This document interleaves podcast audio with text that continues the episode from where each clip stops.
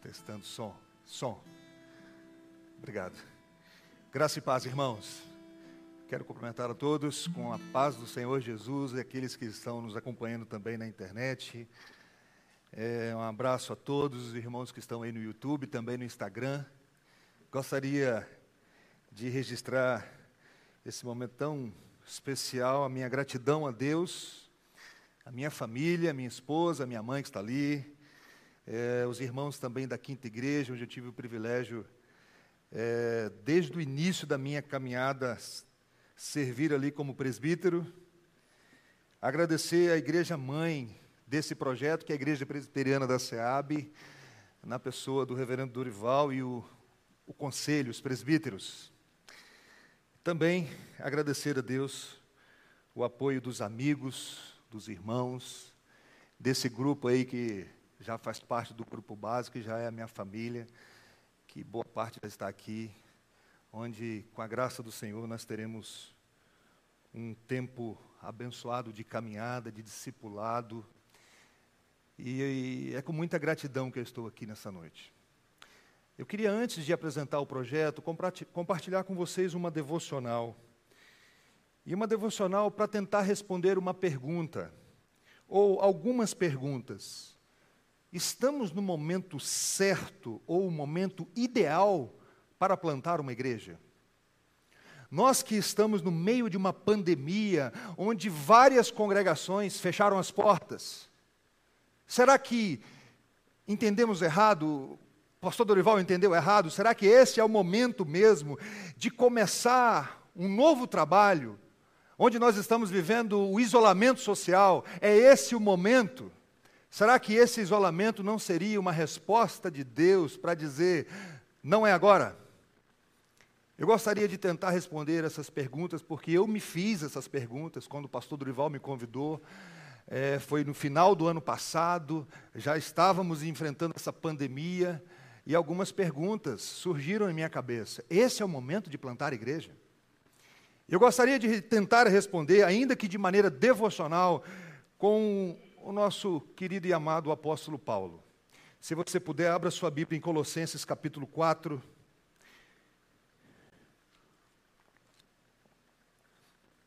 Não é bem uma pregação, como, eu, como é de costume, hum, mas nós vamos é, destacar aqui alguns pontos desse texto.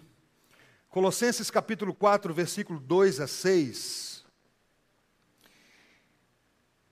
A palavra do Senhor diz assim: Perseverai na oração, vigiando com ações de graças. Suplicai ao mesmo tempo também por nós, para que Deus nos abra a porta à palavra, a fim de falarmos do mistério de Cristo, pelo qual também estou algemado, para que eu manifeste como devo fazer. Portai-vos com sabedoria com os que são de fora, aproveitai as oportunidades.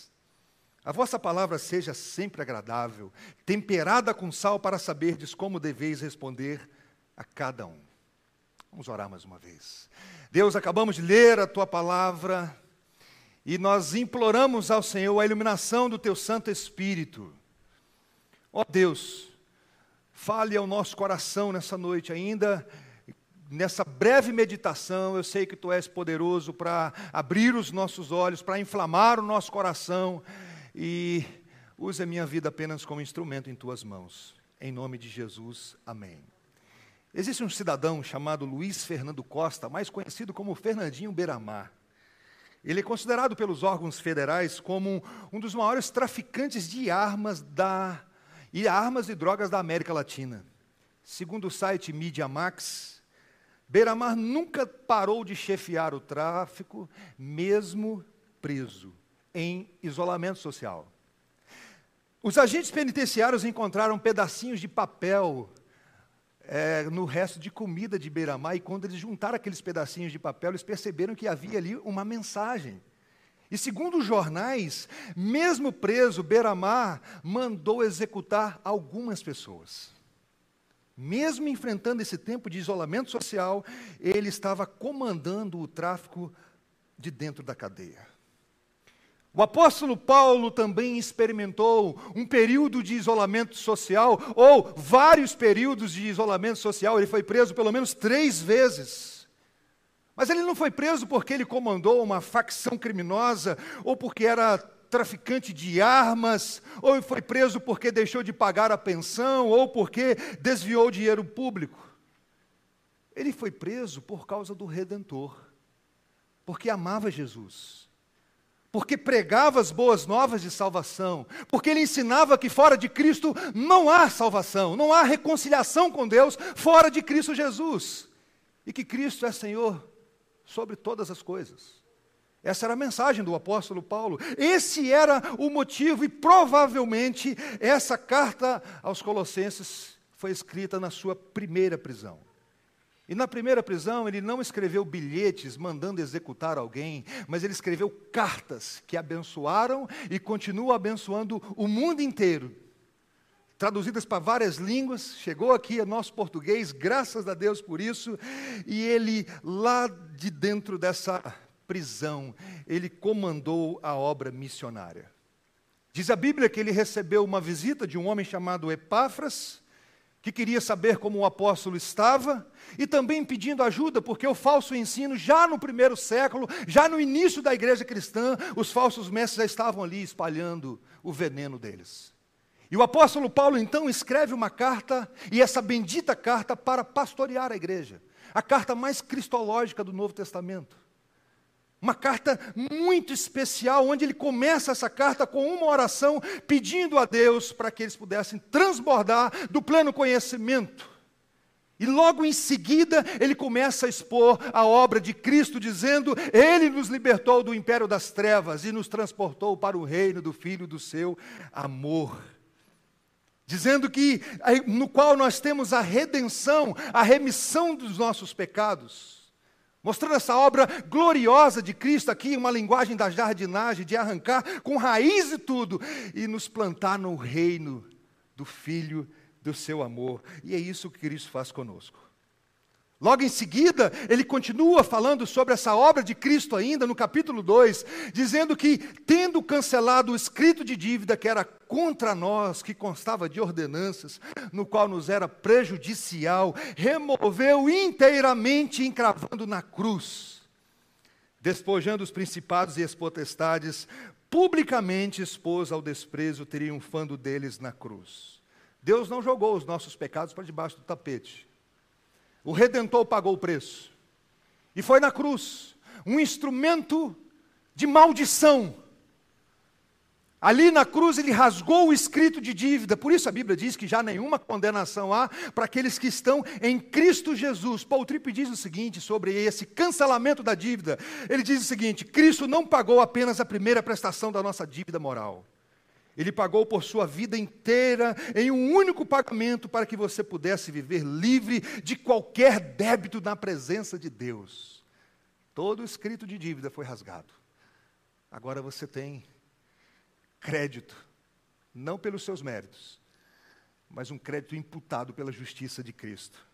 Depois de explicar então essa obra de Jesus, dessa necessidade de ser, para depois fazer, porque o Evangelho é isso, o Evangelho não é o que você faz para Deus, mas aquilo que Deus faz por você através de Cristo Jesus. Aí depois do entendimento do Evangelho que vem os imperativos. Aí que vem o que você tem que fazer. Primeiro você precisa entender a mensagem, e essa mensagem gloriosa daquilo que Cristo fez por nós. O que nós fazemos é uma resposta ao Evangelho. Aí ele diz assim, na parte prática da carta: Cuidado que ninguém vos venha enredar com sua filosofia e vãs sutilezas, conforme tradições de homens, conforme os rudimentos do mundo, não segundo Cristo. Ele está combatendo aqui o legalismo, que é muito forte, ainda hoje dentro da igreja. Não toques nisso, não faças aquilo não segundo Cristo, mas tradições de homens. E ele usa aqui uma expressão muito interessante no capítulo 3, quando ele fala assim: portanto, se fosses ressuscitados juntamente com Cristo, agora o que, é que você tem que fazer? Buscar as coisas lá do alto, onde Cristo vive assentado à direita de Deus. Nós estávamos mortos. Cristo nos ressuscitou. É por isso que eu acho assim que a gente é um pouquinho equivocado quando nós falamos que temos que entregar a nossa vida para Jesus. Nós temos que receber a vida, nós não temos vida. De tal maneira que a Bíblia diz que há uma com Cristo nós somos ressuscitados. É algo muito glorioso e talvez, talvez não, tenho certeza, lembro do presbítero Fernando, que dizia: o maior milagre que pode acontecer na vida de alguém é o milagre da conversão. É quando Deus ressuscita o morto, alguém sem, sem vida nenhuma. E aí Deus toca, regenera, faz ali, traz ali uma nova criatura. E aqui ele começa as instruções práticas, e eu quero entrar aqui no texto que nós lemos, que eu posso, que eu tentei resumir aqui, em, da seguinte maneira: Colossenses capítulo 4, orar e evangelizar. O que é isso, irmãos? Isso não é o básico da vida cristã? Mas não é onde nós mais tropeçamos. O texto começa dizendo: perseverai na oração, vigiando com ações de graça. Se tem uma área da nossa vida que nós precisamos perseverar, é na vida de oração. Às vezes nós desistimos muito rápido. Mas como eu quero caminhar no texto, o versículo 3 diz assim: suplicai ao mesmo tempo também por nós, para que Deus nos abra a porta à palavra, a fim de falarmos do mistério de Cristo, pelo qual também estou algemado para que eu manifeste como devo fazer. Eu gostaria de destacar aqui, irmãos, nesse versículo, alguns pontos. Primeiro, algumas pessoas pensam que não fica bem um líder pedir oração. Ah, não fica bem. O pastor da igreja pedir que a igreja ore por ele. Isso parece um. Parece que ele é fraco. Não parece? Algumas pessoas que vivem esse cristianismo triunfalista acham que não fica bem o pastor dizer assim: irmãos, orem por mim, entendi que eu estou meio desanimado. Sabe que oração é para os fracos mesmo. E Paulo ele reconhecia que ele era fraco. Augusto Nicodemos, comentando esse versículo, ele diz assim: Feliz é o líder que tem uma igreja que ora por ele, que o põe constantemente diante de Deus em oração. Meu primeiro pedido para vocês: orem por mim. Orem por mim. Feliz é o líder que tem uma igreja que ore por ele que o coloque o dia inteiro diante de Deus, pedindo: Senhor, tenha misericórdia desse homem, Senhor. Toca no coração desse homem. Uma outra aplicação que eu queria fazer breve aqui é que eu fico envergonhado com esse pedido de Paulo, irmãos, sinceramente. Ele não pede para abrir a porta da cadeia. E olha que Deus já fez isso um dia. Ele não pede para Deus tirá-lo daquela prisão, para ele poder pregar livremente. Paulo estaria pensando, quem sabe, numa convocação diante de um tribunal romano para uma audiência e assim ter a palavra certa naquele momento? É possível, William Hendricks diz que é possível. Mas o que me chama a atenção é que, mesmo na cadeia, vivendo um isolamento social, ele quer ali uma oportunidade para falar do Evangelho. Por quê? porque ele tem plena convicção de que o Evangelho é o poder de Deus para salvar, para regenerar, para transformar a vida de alguém. De tal maneira que ele diz: Eu estou algemado, mas a palavra de Deus não. Eu, não, eu estou algemado, mas a palavra de Deus não. E ele pede uma porta aberta ali, mesmo preso, de maneira injusta. Vocês estão entendendo, irmãos? Vocês estão entendendo? Ele não está pedindo para sair da cadeia. Ele quer uma oportunidade para anunciar Cristo ali. Não é para pregar numa catedral, num púlpito. Provavelmente Paulo nunca pregou num púlpito. Essa questão de púlpito é, é mais tarde.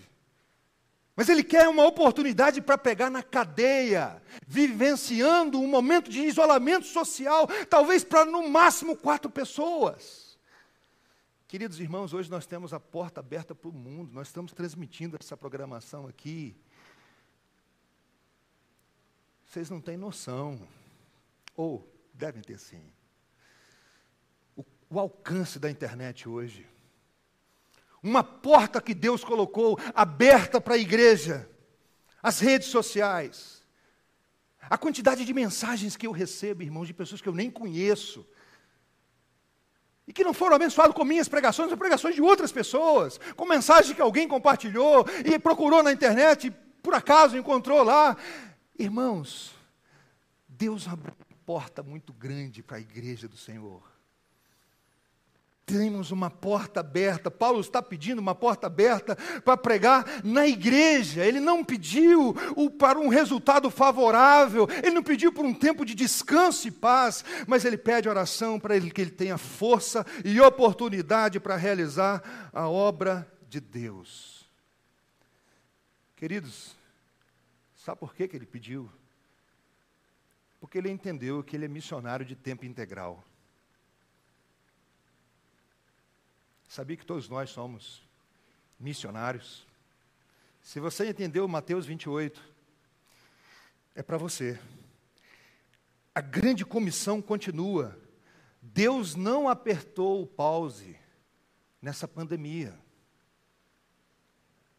Alguns templos fecharam durante esse período, mas a igreja continua viva e o Espírito Santo continua operando através da Sua palavra. E é por isso que nós estamos plantando a igreja em plena pandemia, porque eu creio que Deus continua agindo. Com algumas limitações nossas, mas Deus continua livre e agindo do jeito dele, operando maravilhas, convencendo o homem da justiça, do, do juízo do pecado. Mais uma vez, William Hendrickson, parafraseando o pedido de Paulo, olha o que ele diz. Para que eu possa saber exatamente que abordagem empregar quando for questionado por grupos ou indivíduos de várias procedências. Visitantes que vêm me ver na prisão, soldados que me guardam, as autoridades romanas diante das quais eu posso ser convocado. Ele queria oportunidade para continuar anunciando a Cristo mesmo preso. É por isso que ele tem autoridade para dizer para mim e para você nessa noite. Versículo 5: Portai-vos com sabedoria com os que são de fora, aproveitai as oportunidades. Sabe quem está falando isso? O apóstolo Paulo. Qual é o contexto? Preso. Portai-vos com sabedoria para os que são de fora, para um judeu, todo não judeu é um de fora, para nós cristãos, quem ainda não entendeu o evangelho é um de fora. Por que, que nós precisamos portar com sabedoria? Porque as pessoas nos observam o tempo todo e como a gente precisa de sabedoria para lidar com isso. Como nós precisamos, como eu preciso de sabedoria. Hoje eu estava na academia e uma pessoa chegou para mim e falou assim: Pastor, você machucou? Eu falei, pastor, machucou? Eu não sabia que ele me conhecia.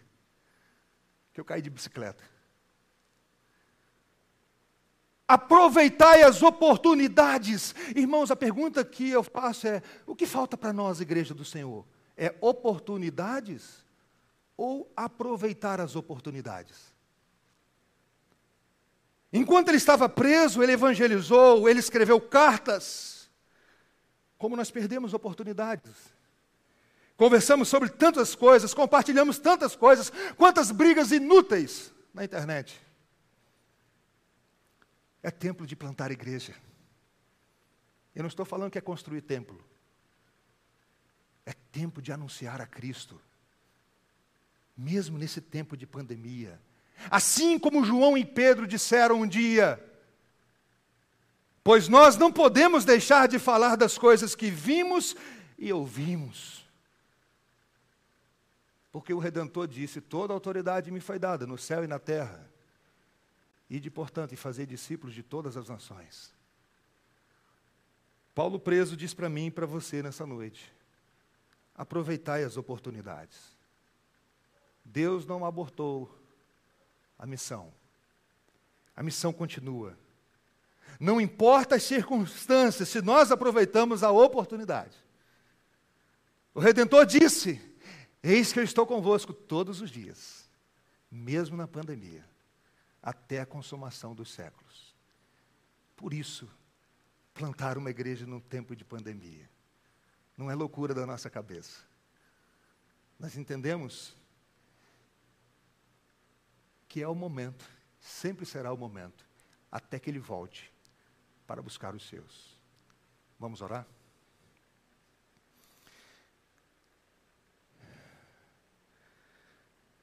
Eu queria te dar um tempo para orar. Eu sei que o nosso tempo é, é rápido, mas eu queria que você orasse. colocasse a sua vida diante do Senhor.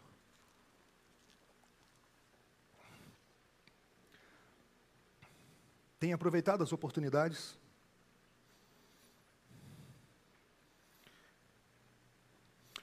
Ó oh, Pai, suplicamos misericórdia do Senhor sobre nossas vidas. Muitas vezes eu não aproveito as oportunidades. E o Senhor sabe disso. Me ajude, Senhor. Ajude os meus irmãos. Ajude todos aqueles que assistiram esse, essa breve reflexão e que vão assistir ainda na internet. É o Senhor que inflama o nosso coração. É o Senhor que faz a obra. Nós imploramos a ação do Senhor em nossas vidas. E agora, Senhor, me dê graça para apresentar esse projeto. E muito obrigado, Senhor, por essa grande oportunidade que o Senhor tem colocado diante de nós. Em nome de Jesus.